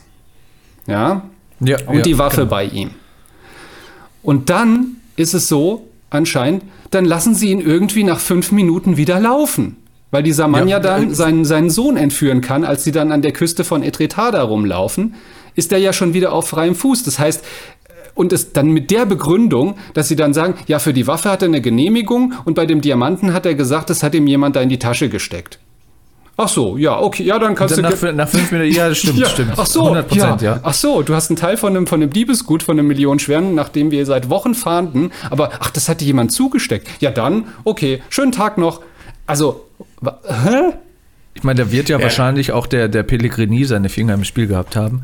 Und wird da vielleicht glaub, die Polizei geschmiert haben und so weiter. Ähm, Ja, das wird auch angedeutet, glaube ich, in, Ja, in ja. der Szene. Ähm, ich, also, das hat mich auch gestört, das muss ich ganz offen zugeben. Äh, er, er, er hatte praktisch ein doppeltes Comeback. Er hat dieses Comeback aus diesem Postabteil oder Gepäckabteil, was auch immer, und er hat dann nochmal das Comeback, nachdem er die Festnahme hatte. Und das ist einfach zu viel. Das ist, das ist einfach zu viel. Das, das macht nicht mal Star Wars 8. wenn, wenn du damit versäbelt wirst, dann bist du auch richtig tot, wenigstens. Apropos Star Wars 8, äh, es gibt wohl jetzt doch eine Trilogie von Ryan Johnson, ne? Aber das Was? vielleicht zu, einer, zu einem späteren Zeitpunkt. No. Ja. Ähm, ja, was, jetzt sind wir ja quasi schon am Ende der, der, ähm, der Staffel. Also, was mich dann, nachdem ich so drin war, ja, gebe ich dir recht. Also, äh, so retrospektiv äh, finde ich das auch nicht nachvollziehbar. Das ist dann einfach too much. Was mich dann wirklich, wirklich aufgeregt, hab, äh, aufgeregt hat, das habe ich ja dann auch in unserer WhatsApp-Gruppe geschrieben. Ähm, das Ende. Einfach bupp weg. Also zack, Serie, Staffel zu Ende. Also Cliffhanger-mäßig, klar, aber ich habe gedacht, ey Leute, das könnt ihr doch nicht machen. Gibt dem Ganzen doch ein rundes Ende. Aber ich habe dann ja auch dann festgestellt, okay, der zweite Teil der ersten Staffel, wenn es nicht offiziell die zweite Staffel ist, wird wahrscheinlich back-to-back gedreht und ähm, die Fortsetzung, also fortgesetzt wird die Serie dann wohl im Sommer dieses Jahres 2021. Aber trotzdem, in dem Moment habe ich gedacht, ey, das kann doch jetzt nicht wahr sein. Die, die Staffel kann doch jetzt nicht zu Ende sein, wo gerade irgendwie sein Sohn entführt wird und irgendwie das Ganze irgendwie aufzufliegen droht. Der eine Polizist, der ihm die ganze Zeit ja äh, auf der Spur war, durch, durch, die, durch die Ähnlichkeit zu Lupin, hat ihn dann ja auch angesprochen mit Lupin und er dreht sich um und dann pff, Serie zu Ende oder Staffel zu Ende. Da habe ich auch gedacht, ey, das könnt ihr doch nicht machen. Sowas hasse ich wie die Pest. Cliffhanger Ja. ist ja schön und gut. Aber da habe ich gedacht, jetzt Da bin ich das erste Mal zu 1000 Prozent, 1000 Promille bin ich bei dir, Stefan. Ich, ich frage mich Naja, an dieser zum ersten Stelle, Mal ist jetzt aber auch übertrieben. ich frage mich an dieser Stelle, ist das, ist das Dreistigkeit von Netflix oder ist es einfach nur unsägliche Blödheit? Ja, ich kann, ich kann mir nämlich keinen richtigen Reim draus machen, warum man sowas tut. Warum macht man das? Ja? Also ich würde auch jetzt mal unterstellen, dass das Back-to-Back gedreht wurde, weil jetzt auch gerade im Kontext von Corona äh, haben ja alle Serien irgendwie Probleme mit, mit den Dreharbeiten nachzukommen und so weiter und so fort mit, und die Veröffentlichungsdaten zu halten. Von daher gehe ich davon aus, dass das schon abgedreht ist. Warum dann eine Serie mit fünf Folgen auf den Markt werfen? Also und ganz besonders auch dann, wenn du das als neues Netflix Original irgendwie fett promotest mit allem drum und dran. Ähm, und tatsächlich auch Leute wie ich, die es jetzt überhaupt gar nicht geguckt hätten, wenn es nicht irgendwie so ne, nach oben gezogen worden wäre in, in, in der App. Warum dann nach fünf Folgen schon Schluss machen? Sind die Ja. eigentlich doof? Also Das das, das, Einzige- geht. Das Ja. Einzige, wie ich es mir erklären kann, ist, dass die, dass sie ja letztes Jahr gedreht haben. Beispielsweise die Szenen im Louvre mussten ja auch um mehrere Monate äh, quasi ähm, unterbrochen werden wegen, wegen Covid-19, Pandemie und so weiter in Frankreich, müssen wir nicht drüber reden. Das war natürlich da auch bei denen sehr krass, oder ist es immer noch, ähm, dass die, also die einzige plausible Erklärung ist, dass die halt die ersten fünf Folgen quasi fertig hatten und äh, dann gesagt haben, okay, wir hauen die jetzt raus und die äh, weiteren fünf Folgen stecken noch in der Post.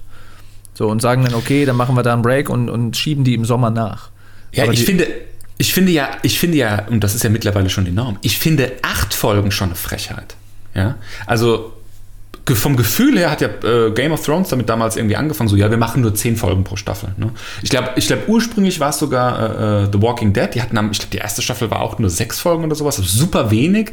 Aber das war noch irgendwie so aus dem Ding heraus. Ähm, wir machen jetzt immer so Postapokalypse, Zombie, bla. Keine Ahnung, ob die Leute das gut finden. Wir machen mal lieber nicht zu viel und nicht, dass das nach hinten losgeht und wir dann irgendwie ewig viel Zeug äh, versenkt haben für viel Geld. So. Und dann ist das irgendwie so Usus geworden in den letzten zehn Jahren, dass man plötzlich Serien auf den Markt schmeißt, die praktisch nur eine halbe erste Staffel sind. Ja, das waren dann irgendwie erstmal zehn Folgen, dann irgendwann hat man gesagt, oh, acht gehen auch. So, und jetzt ist man bei fünf angekommen. Wollt ja, ihr wenn mich die, veräppeln? ja, wenn die, wenn die Staffel rund ist, wenn die quasi zu einem, zu einem äh, Staffelfinale ist, was jetzt nicht so ein unverschämter Cliffhanger ist wie bei Lupin, dann finde ich das ja noch okay.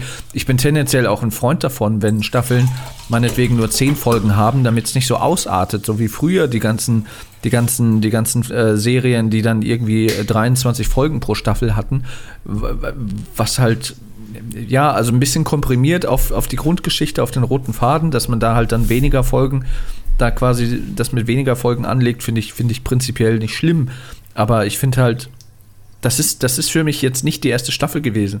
Die erste Staffel von Le Pen sind wahrscheinlich zehn Folgen und das geht dann bis zu der Aufklärung oder bis, bis halt der Pellegrini irgendwann überwältigt wird. Dann ist quasi Ende der ersten Staffel. Aber da halt so ein Mid-Season-Finale zu machen und dann zu sagen, okay, wir pausieren das, das, das dachte ich, dass es das eigentlich nicht mehr gäbe. Das finde ich Ja, halt. das, das ist einfach nur noch, das ist einfach nur noch ätzend. Und äh, also ich, ich, ich muss ganz ehrlich sagen, ich finde auch diese, diese Flut an mittelmäßigen Serien, weil ich dachte, um ganz ehrlich zu sein, also ich bin jetzt auch kein riesen Lupin-Fan, will ich jetzt auch mal klarstellen, aber ich dachte ganz am Anfang so, ja gut, das ist so ein, so ein seichtes, mittelmäßiges Netflix-Ding, wie es die gerade irgendwie so gefühlt zu 95% auf Netflix gibt, ja. Du, du bist ja ertränkt in Mittelmäßigkeit bei Netflix. Also es ist ja schon so, dass du große Teile der neuen Serien nicht guckst, weil du merkst so, oh, das ist so mittelmäßig, damit verschwende ich meine Zeit und nicht damit unterhalte ich mich selbst. Naja. Und da ist schon sehr viel Mist dabei. Also ich habe zum Beispiel neulich, neulich habe ich das Damen-Gambit geguckt, Oh. oder Queen's Gambit. Sehr gut. Äh, fand ich sehr gut. Fantastisch, wirklich, wirklich ja. gut. Ja, ich, ich, ich Da sag können wir ja, eigentlich auch eine Folge drüber machen. Wirklich sehr gut. Da müssten wir dann unbedingt einen Kollegen mit, mit ins Boot holen, der, ich glaube, der einzige ist, der richtig gut Schach spielen kann. Also ich kann ich es nicht. Kann einer Kennen von euch die? gut Schach spielen? Achso, du, Äh, achso, auf gar keinen Fall. Ich, ich weiß, was die Figuren machen, wie sie sich bewegen dürfen und können, aber was jetzt die sizilianische Verteidigung ist, weiß ich jetzt nicht. Eröffnung, Also ich hab Eröffnung, meinem- ich hab meinem fünf- Eröffnung. Know your Ich habe shit. meinem fünfjährigen ja, ich habe meinem fünfjährigen Sohn Schachspielen beigebracht und nachdem ich ihm alle Regeln erklärt habe, hat er mich auch direkt ein paar Mal abgezogen. So gut spiele ich Schach. Ja, das musst du fördern, Ja, dann wird das eben, vielleicht genau. die nächste, ähm, äh, ich Weißt den du? Namen vergessen, Kasparov. Ja. Oder Ga, Ja, Ga, ich muss ganz ehrlich sagen, ich finde die Faszination an Schach, äh, die, die, die, die, die klickt bei mir nicht so richtig.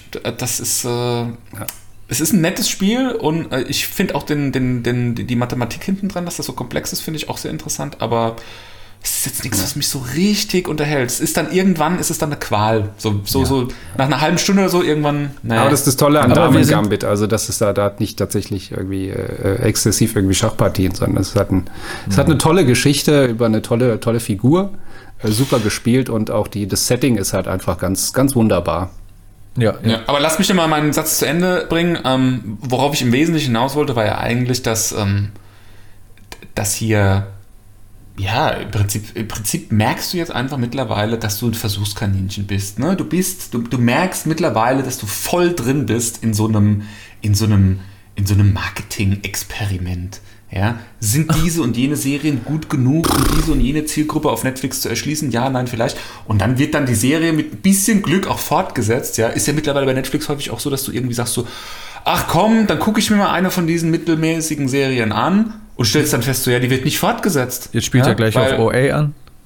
Ja, OA ist ein klassisches Beispiel dafür. Eine gute Serie, die nicht fortgesetzt wurde, weil nicht Naja. Leute geguckt haben. Unterm Strich ist einfach so. Also, und das ist dann so ein bisschen, wo ich dann sage, so, oh, Aber das ist ja der ganz normale Lauf der Dinge. Du gehst davon aus, dass alles, was Netflix macht, muss halt irgendwie durch die Decke gehen und muss irgendwie das Nonplusultra an Unterhaltung sein. Aber die gehen natürlich ähnlich vor wie äh, TV-Sender, die halt irgendwie wa- irgendwann sagen, okay, das zieht nicht, das funktioniert nicht, also brechen wir es an dieser Stelle ab. So, ja, Ja, Moment, warte mal. Das ist ja aber Berechnung. Das ist ja Berechnung. Net der Grund, warum wir in Mittelmäßigkeit mit Serien ertränkt werden von Netflix, ist, weil die zu geizig sind, sich die Inhalte von Studios einzukaufen, die andere produziert haben, die besser sind vielleicht sogar unterm Strich. Ja, weil dann, dann die Gewinnmarge einfach viel, viel niedriger ist. Das ist der Hauptgrund. Die sagen, lieber machen wir selbst billigen Trash und setzen es vielleicht sogar nach ein, zwei Staffeln wieder ab, wenn es nichts ist und es nicht gut ankommt, als eine teure Serie für Geld zu kaufen, die genauso viele äh, äh, Zuschauer dann hat. Ja, das, das ist ja doch, das Ding. Das macht doch Amazon genauso. Die Amazon Originals sind auch alle, also sind auch nicht alle gut. Also das ist ja nun mal, ich weiß nicht, ich weiß nicht, worüber du dich aufregst, Also, ey. als, also jemand, der, Also- der also jemand, der in Deutschland aufgewachsen ist und immer noch mit jeden Sonntag mit einem Tatort zugeballert wird. Und das, Ja, ist, ist das ist Nehmen. wirklich auch nicht äh, so- das, das Sahnehäubchen der Fernsehunterhaltung. Da gibt es auch wirklich Höhen und Tiefen und äh, mittlerweile auch mehr Tiefen als Höhen. Ähm, und äh, auch nochmal was, was den Aspekt von, von Cliffhanger und so Geschichten angeht, dann, dann hast du aber auch Sherlock Holmes nicht, nicht, äh, nicht äh, geguckt, äh, oder? Also das, das, eine Staffel bestand immer aus drei Folgen. Gut, das waren aber auch 90 Minuten, das muss man auch sagen. Das Ja, waren das kleine Filme. Filme aber da gab es auch Ja. miese, einen richtig miesen Cliffhanger, nämlich von, von ich glaube, von zwei auf drei, äh, wo er halt stirbt.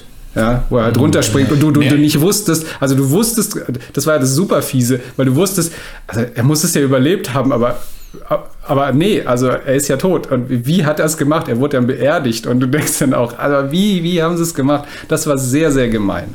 Das war sehr gemein. Aber das aber ja, das mit dem Cliffhanger hat Stefan gesagt. Also ich, ich persönlich mag Cliffhanger. Ich finde, Cliffhanger machen es immer irgendwie interessant. Die catchen dich ja. Da willst du dann weiter Ja, aber du- ne? das, das, Cliffhanger stören mich persönlich Aber bei nicht. diesem Punkt, da gebe da, da geb ich, ich gebe euch sogar beiden recht in dem Sinne, weil ich hatte, ich hatte auch das Gefühl eigentlich, ähm, jetzt bei Folge 5, ähm, ich habe dann extra noch mal auf Pause gedrückt und noch geguckt, so wie lange läuft jetzt diese Folge noch, weil ich hatte total das Gefühl, das ist so eine Finalfolge und es wird jetzt, wird jetzt irgendwie wird es dann aufgelöst, weil hier Etretat und hm, hm, hm, und da ist sozusagen der große Showdown. Dann habe ich dann geguckt, okay, der läuft jetzt noch fünf Minuten, okay, also Ja. da ist da, da läuft da ist so viel, viel mit Showdown ist jetzt da, da wird noch nicht so angekündigt. Oh, was, was, was passiert denn jetzt? So, und dann denkst du, puff, und dann hört es mittendrin auf. Und dann dachte ich mir dann als nächstes, okay, Moment. Das heißt, es wird jetzt weitergemacht, dann nochmal fünf Folgen. Was wollen sie den restlichen fünf Folgen oder so, die noch kommen, noch erzählen? Naja, weißt du? normalerweise wird man davon ausgehen, es kommt noch eine Folge und das ist der Showdown. Also, So, es war ja. für mich schon so, okay, also irgendwann kommt der große Knall. Also, das hat sich. Naja, Aber wobei, wie viele, wie viele Wendungen und, und, und, und äh, Schlingerkurse wollen sie jetzt noch fahren, bevor sie das irgendwie auflösen?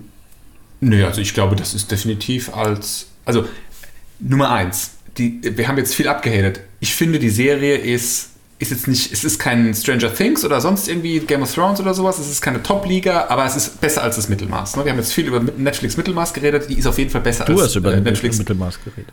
Ja, äh, sie ist auf jeden Fall besser als äh, Netflix Mittelmaß. Also das kann man ruhigen Gewissens weiterempfehlen, finde ich.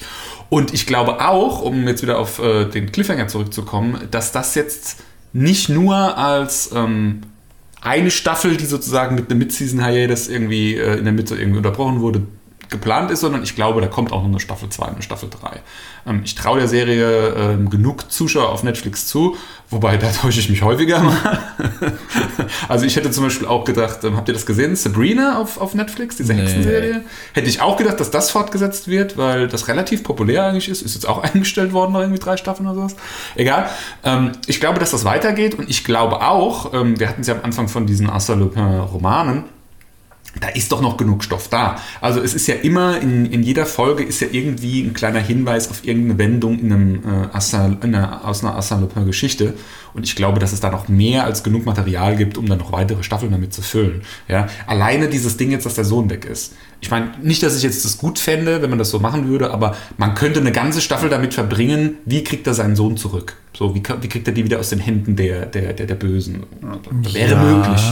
Nee, ich sage nicht, dass das gut ist. Ich sage nur, also da gibt es genug Sachen, die einem da irgendwie jetzt so aus dem Stegreif gleich einfallen würden, woraus man was drehen könnte. Also, also was man sagen kann, was die Serie stark macht, ist zum einen natürlich der Hauptdarsteller, Omar Sy, der ist äh, wunderbar gecastet, Toll. der, der, der, der macht es wirklich ganz, ganz toll. Äh, man, man nimmt ihm das auch ab und er ist halt ein echter Sympathieträger sowieso.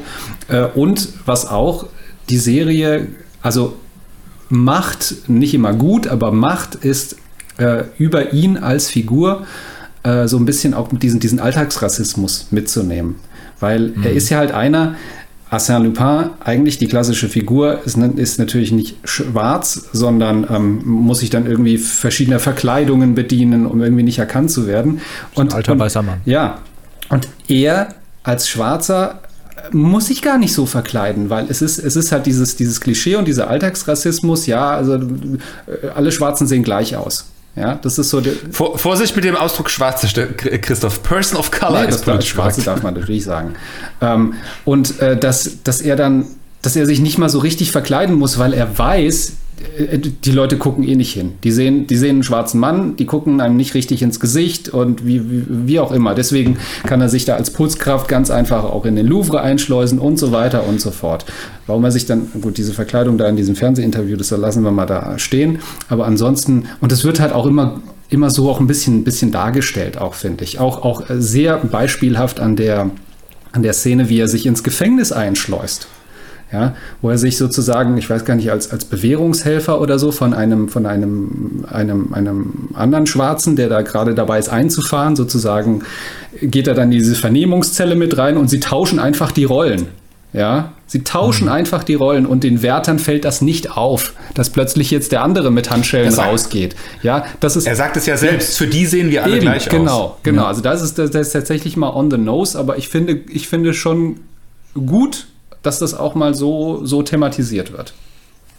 Ja, vor allem in Frankreich ist das ja auch Ja. nochmal ein Riesenthema, weil es dann natürlich dann auch durch die Kolonialzeit etc. auch viele, viele, viele äh, schwarze Ja. Franzosen gibt, so, Ja. ne, die natürlich genau mit dem Thema zu kämpfen haben. In- Das in- in hat man auch Frankreich- der, hat man auch In Frankreich, sagt man, in Frankreich sagt man Blanc, Black, Beurre. Also die, ähm, die weißen Franzosen, die schwarzen Franzosen und die arabischen Franzosen. Merkst du ja auch in der ersten Folge, als er quasi mutmaßlich dieses Collier ersteigert, wo die dann auch sagen so, aha, hm, so nach dem Motto, wie kann jemand wie du irgendwie so viel Geld haben, um so ein Collier zu Ja. ersteigern? So, da, da merkst du halt schon, in welche, welche Richtung das geht. Ja. Und da muss ich sagen, klar. Also hätte mich aber auch überrascht, wenn das überhaupt nicht thematisiert werden würde, weil, äh, wie gesagt, so viel Gesellschaftskritik äh, muss halt auch ein Land wie Frankreich ertragen und äh, bei einem, bei einem schwarzen Hauptdarsteller, der halt auch schon ein gewisses Standing hat, so in, in, in Frankreich und äh, weit darüber hinaus, dass der da auch so ein bisschen als, als Botschafter dient, ähm, ist auf jeden Fall äh, die richtige Herangehensweise. Ja.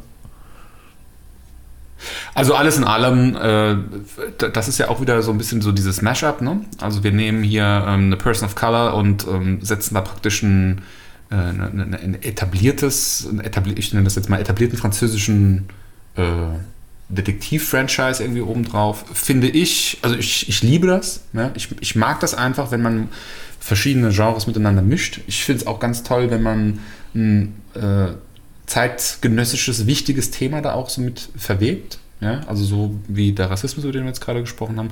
Von daher war die für mich, ich habe es eben schon mal gesagt, über dem Durchschnitt. Jetzt, wie gesagt, keine absolute Top-Sendung, aber auch durch diesen europäisch-französischen Flair übrigens für mich auch sehr, sehr, sehr angenehm. Ich mag das unheimlich. Ich mag auch Luc, Luc Besson-Filme. Ich mag einfach dieses, die Franzosen kriegen das immer noch mal hin, dass das sich, obwohl es direkt nebendran ist, und ich meine jetzt von hier aus, wo wir wohnen, bist du irgendwie in einer Stunde äh, über die Grenze nach Frankreich gefahren, das ist einfach noch mal so ein klitzekleinen Tick anders als was, was in Deutschland oder in einem anderen europäischen Land produziert ist. Das stimmt. Ist Die haben, die haben irgendwie eine eigene Filmkultur auch so ein bisschen so. Ja. Die, die, die, das, das hat so Hand und Fuß, während Deutsche Produktion bin ich ja auch überhaupt kein Fan von. Ich, ich hasse den Großteil der deutschen Produktion, weil das halt einfach aussieht wie eine deutsche Produktion. Also es ist Da, ist, da steckt halt einfach zu viel Deutschtümelei drin. Ja? Also Ja. äh, äh, was ist denn, was ist denn in den letzten Jahren erfolgreich gewesen in Deutschland? Es waren immer die Sachen, die sich so ein bisschen von, wie es die Deutschen so im Schnitt machen, so ein bisschen entfernt haben. So ein Fuck you Goethe oder sowas, ja. Die sind ja eigentlich mehr so richtig, die haben ja eher mehr so Richtung Amerika geschielt, so wie sie den Film aufgezogen haben. Ja, Ja, aber ähm, auch bei- die also- Deutschen sind einfach Buchhalter. Ja, aber auch, auch und, äh, und sehen auch gerne auf andere herab, sage ich mal so. Also Fuck you Goethe ist halt einfach ein, ein wenn, man's, wenn, man's, wenn man da mal ein bisschen zurücktritt und mal genauer in die Analyse reingeht, was dieser Film eigentlich für, für eine Botschaft hat, äh, das, ist, das ist verheerend. Gerade auch der dritte Teil. Äh, der, der, der, der, eine, der eine, eine, eine Konformität predigt, der sagt hier Leute, äh, ihr müsst euch, ihr müsst, ihr müsst ja durch die Schule durch und ihr müsst das Abi machen, damit ihr später für die Wirtschaft und bla bla bla äh, wichtig seid, weil ihr müsst ja ein, Rädchen werden und blieb. So wird das propagiert. Oder auch im ersten Teil, wo, wo du tatsächlich auf, auf, auf Minderheiten oder auf, auf sozial Benachteiligte einfach eingedroschen wird. Natürlich mit, mit, mit, mit, also witzig, aber es ist halt einfach, es ist, es ist nicht nett. Es ist nicht nett, es ist super unterhaltsam, Ja, aber was schon- da, was da unterschwellig transportiert wird, das ist, das ist verheerend. Es gibt so viele Filme. Das perfekte Geheimnis zum Beispiel hier mit diesem Star-Ensemble Ja. hat ja auch so eine gewisse äh, homophobe Färbung. Absolut. Ich habe den Film zwar noch nicht gesehen, genauso wenig wie ich keinen einzigen Faktor Goethe-Film gesehen habe, weil mich das einfach 0,0 interessiert. Und wenn ich das, wenn ich das höre, was du schon wieder sagst, denke ich mir, nee, ziehe ich mir nicht Ja, man- Kann- ich nicht. Wir, wir, wir, wir dürfen es nicht zu schlecht machen. Es gibt auch positive Beispiele. Ich sag nur äh, Fatih Akin, der macht tolle Filme, super geil, mega, bin ein ganz großer Fan von dem. Und jetzt auch ähm, zum Beispiel Four Blocks. Also das ist für mich haben wir leider nach wie vor keine, keine Folge Ja. drüber gemacht. Ich weiß nicht, ob du es gesehen hast mittlerweile, Nee. Christoph, aber ist, ist, ist für mich eine deutsche Sendung auf Weltklasse-Niveau. Absolutes für mich Weltklasse-Niveau. Bad Banks war auch super. Äh, in Um bei Netflix zu bleiben, Dark, natürlich. ja, Aber alles, was so, was so aus Ja gut, aber Dark ist, ist genau das Ding. Ne? Also die machen es halt genau nicht deutsch. ja, ja. ja. Weil, weil sie halt auch die Möglichkeit haben, es nicht deutsch machen zu müssen, weil natürlich auch Netflix so ein bisschen den Geldkoffer auf den Tisch gelegt hat. Also, also Und, es ist, äh, also, die, die, also wenn sie wollen, dann können die deutschen, Deu- äh, also deutsche Produktionen super intelligent sein. Das können sie. Das können sie wirklich. Und wir haben wirklich tolle, tolle Drehbuchautoren, Autoren generell, äh, die, die, äh, die in dieser Branche arbeiten.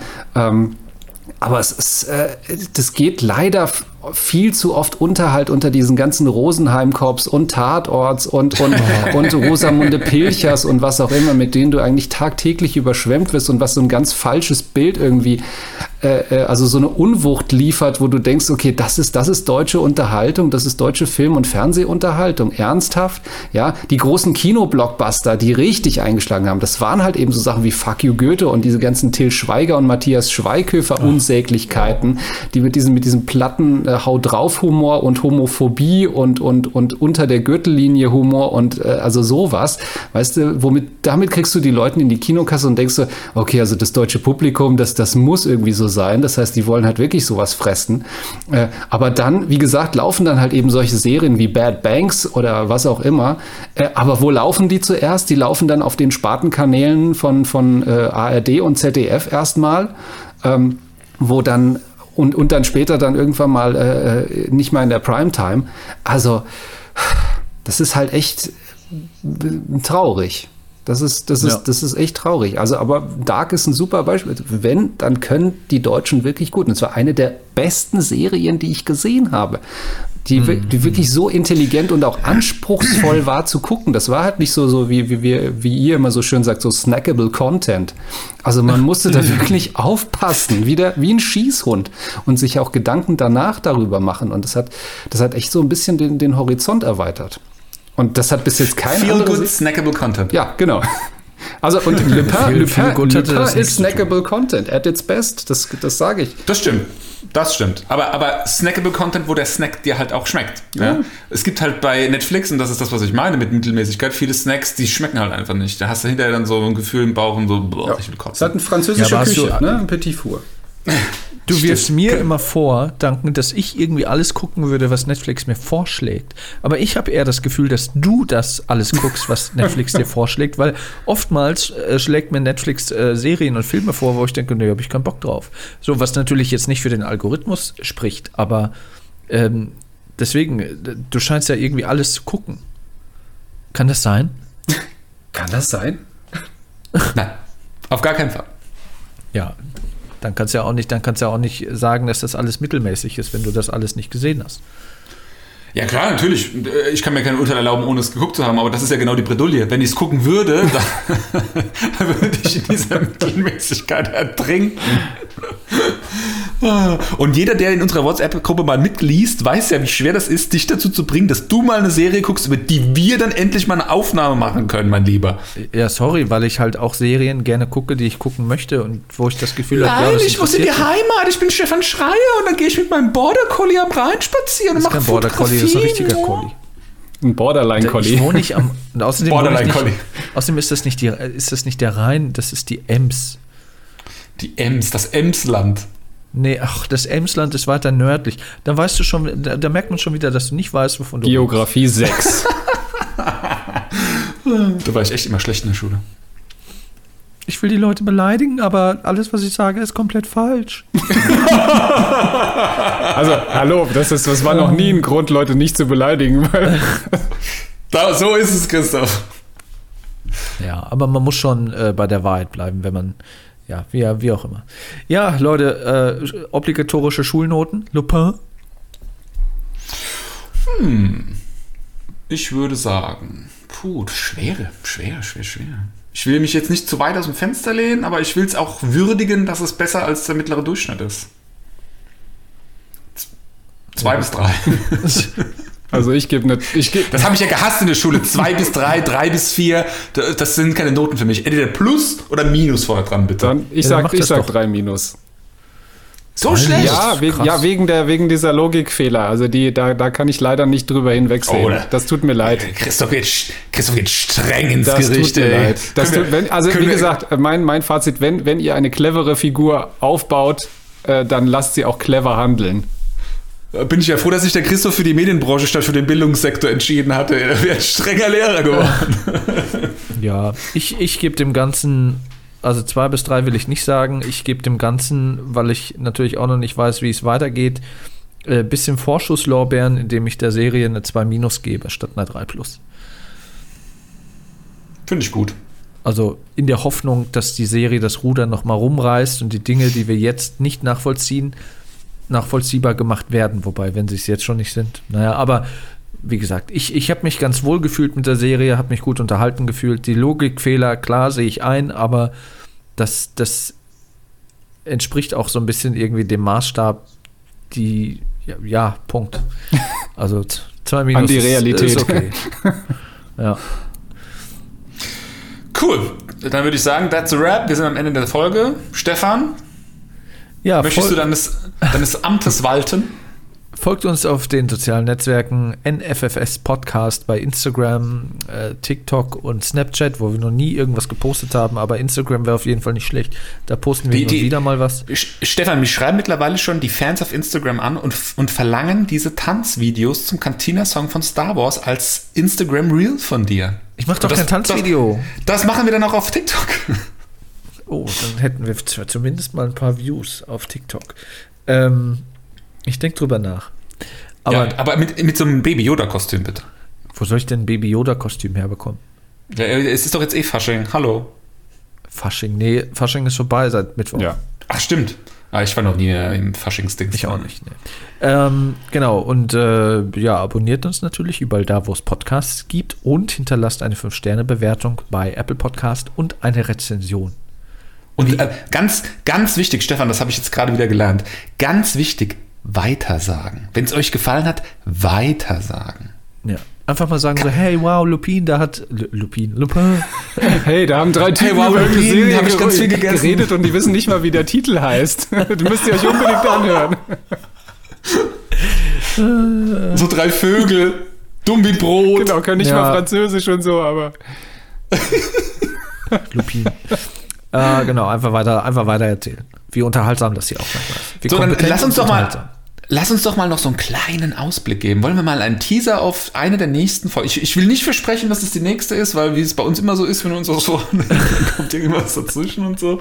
Aber ähm, Wir schaffen es nur regelmäßig zu sein, wenn wir Folgenbesprechungen zu einer Serie machen. ja.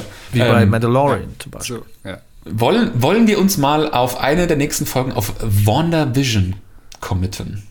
Ja, auf jeden Fall. Definitiv. Also da wird ja wahrscheinlich nächste Die Woche, neue das, Disney Plus Serie. nächste Woche das Finale stattfinden. Äh, da hätte man theoretisch, gut, wir sind auch, wir sind aber nicht so in dem Marvel-Thema drin wie in Star Wars. Deswegen habe ich gerade überlegt, man hätte theoretisch auch eine, eine wöchentliche Folge raushauen können mit einer Besprechung.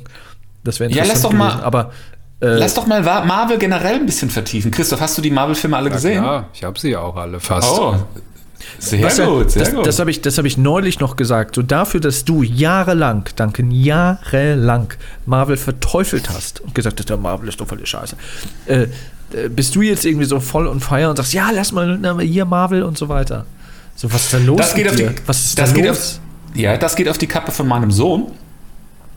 Äh, mein, mein Sohn hat letztens geschnallt, dass es auf Disney Plus auch Iron Man Filme gibt. Und ähm, der hat zwar noch keinen davon gesehen gehabt, aber äh, ist ein großer Fan von dieser Rüstung, die der Iron Man hat, vom Anzug. Und dann habe ich festgestellt, dass es ja auf Disney Plus diese Playliste der Marvel-Filme aus dem Cinematic Universe gibt, in chronologisch richtiger Reihenfolge. Also nicht so, wie sie damals ins Kino gekommen sind, sondern halt so, wie sie sich in diesem Cinematic Universe auch ereignen, sozusagen. Ja. Und dann habe ich gesagt, okay, pass auf, wenn du die Marvel-Filme gucken willst, dann gucken wir jetzt das Cinematic Universe von Anfang bis Ende durch.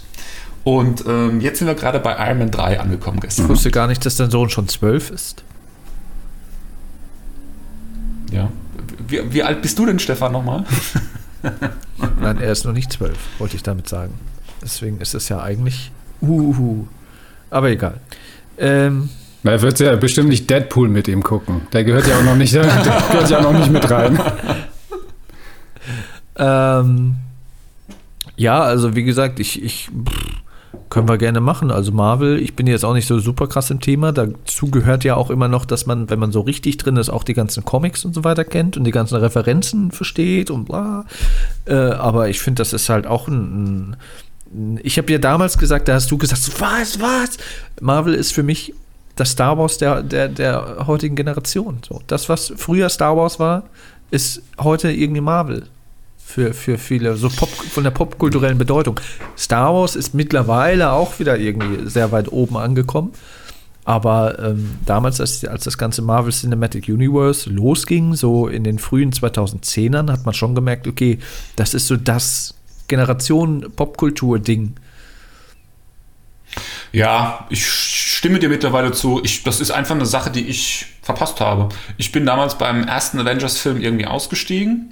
Jetzt nicht, weil er mir nicht gefallen hätte oder so, sondern da kam dann plötzlich so viel ins Kino und das war dann auch gerade so die Zeit, wo ich dann irgendwann habe ich ja auch Kinder bekommen und so weiter. Hast ja eh ein bisschen weniger Zeit für solchen Schabernack. Ähm, und dann habe ich irgendwann den Anschluss verloren, weil ich gemerkt habe, oh, da sind ja jetzt irgendwie schon so drei oder vier Filme rausgekommen, die du nicht gesehen hast. Und dann kamen ja immer weiter, immer weiter, immer weiter neue Filme hinzu.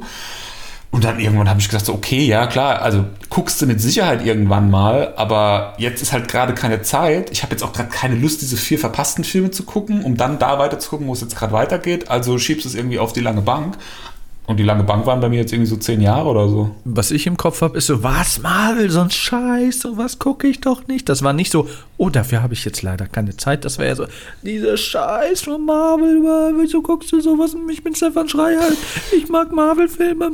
Du dich darüber lustig gemacht. Da kann ich eine ganze Compilation aus den bisherigen Podcast-Folgen machen.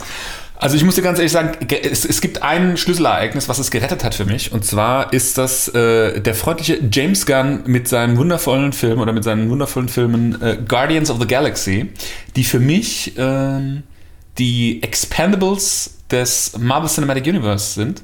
Und zwar die ersten Filme, die sich nicht so richtig 100% selbst ernst nehmen und damit das Ganze für mich wieder ein bisschen erträglicher gemacht haben. Weil ich finde diesen Pathos von so einem Iron Man, jetzt gerade im Iron Man 3, der meiner Meinung nach übrigens der schlechteste der Iron Man Filme ist, ah, schon nicht mehr ganz so cool und auch nicht mehr so super modern, muss ich ganz ehrlich sagen. Also der ist nicht so toll gealtert. Ne? Und äh, das ist eine Sache, die die ähm, die die Guardians of the Galaxy Filme so gar nicht machen, die nehmen sich halt null selbst ernst, ohne aber in diesen Star Warsigen Klamauk zu verfallen. Und das ist was, was ich einfach cool finde. Das ist schon, das ist eine Kunst, diesen Spagat hinzubekommen. Aber da können wir gerne mal eine eigene Folge drüber machen. Ja, ja. Ja, aber wie gesagt, äh, WandaVision wirft ja da seine Schatten voraus, da kann man auch einiges zu sagen. Ich muss ganz ehrlich sagen, was mich jetzt ein bisschen abturnt an WandaVision ist, dass ich jetzt gegen Ende hin mit so ein paar, paar Informationen konfrontiert bin, die ich noch gar nicht haben will. Ne? Jetzt zum Beispiel die Herkunft von Vision war mir jetzt persönlich gar kein äh, Begriff. Der jetzt was? ja Was? letzten, Was? die Herkunft von Vision, also wer Vision jetzt dann letzten Endes eigentlich ist, woher er herkommt, wie er entstanden ist. Das Naja, liegt das halt daran, da dass du, bisschen- dass du den zweiten Avengers-Film Also du, geguckt hast. ja, Ja, ja, genau. das- also das fällt mir halt. Ja, ja angeschissen. Sollte man vielleicht vorher tun. Hm. So ist es. Ah. Ja, aber wie gesagt, da äh, können wir zu, zu gegebener Zeit drüber sprechen. Vielleicht schon nächste Woche. Toi, toi, toi. Gut, dann, es war mein Fest. Alles klar, dann bis zum nächsten Mir Mal, auch. wa? Auf Wiedersehen. Bleibt Danke, gesund Christoph. und lasst euch nicht beim Clown erwischen. Nö. Niemals. Tschüss. Ciao. Adieu.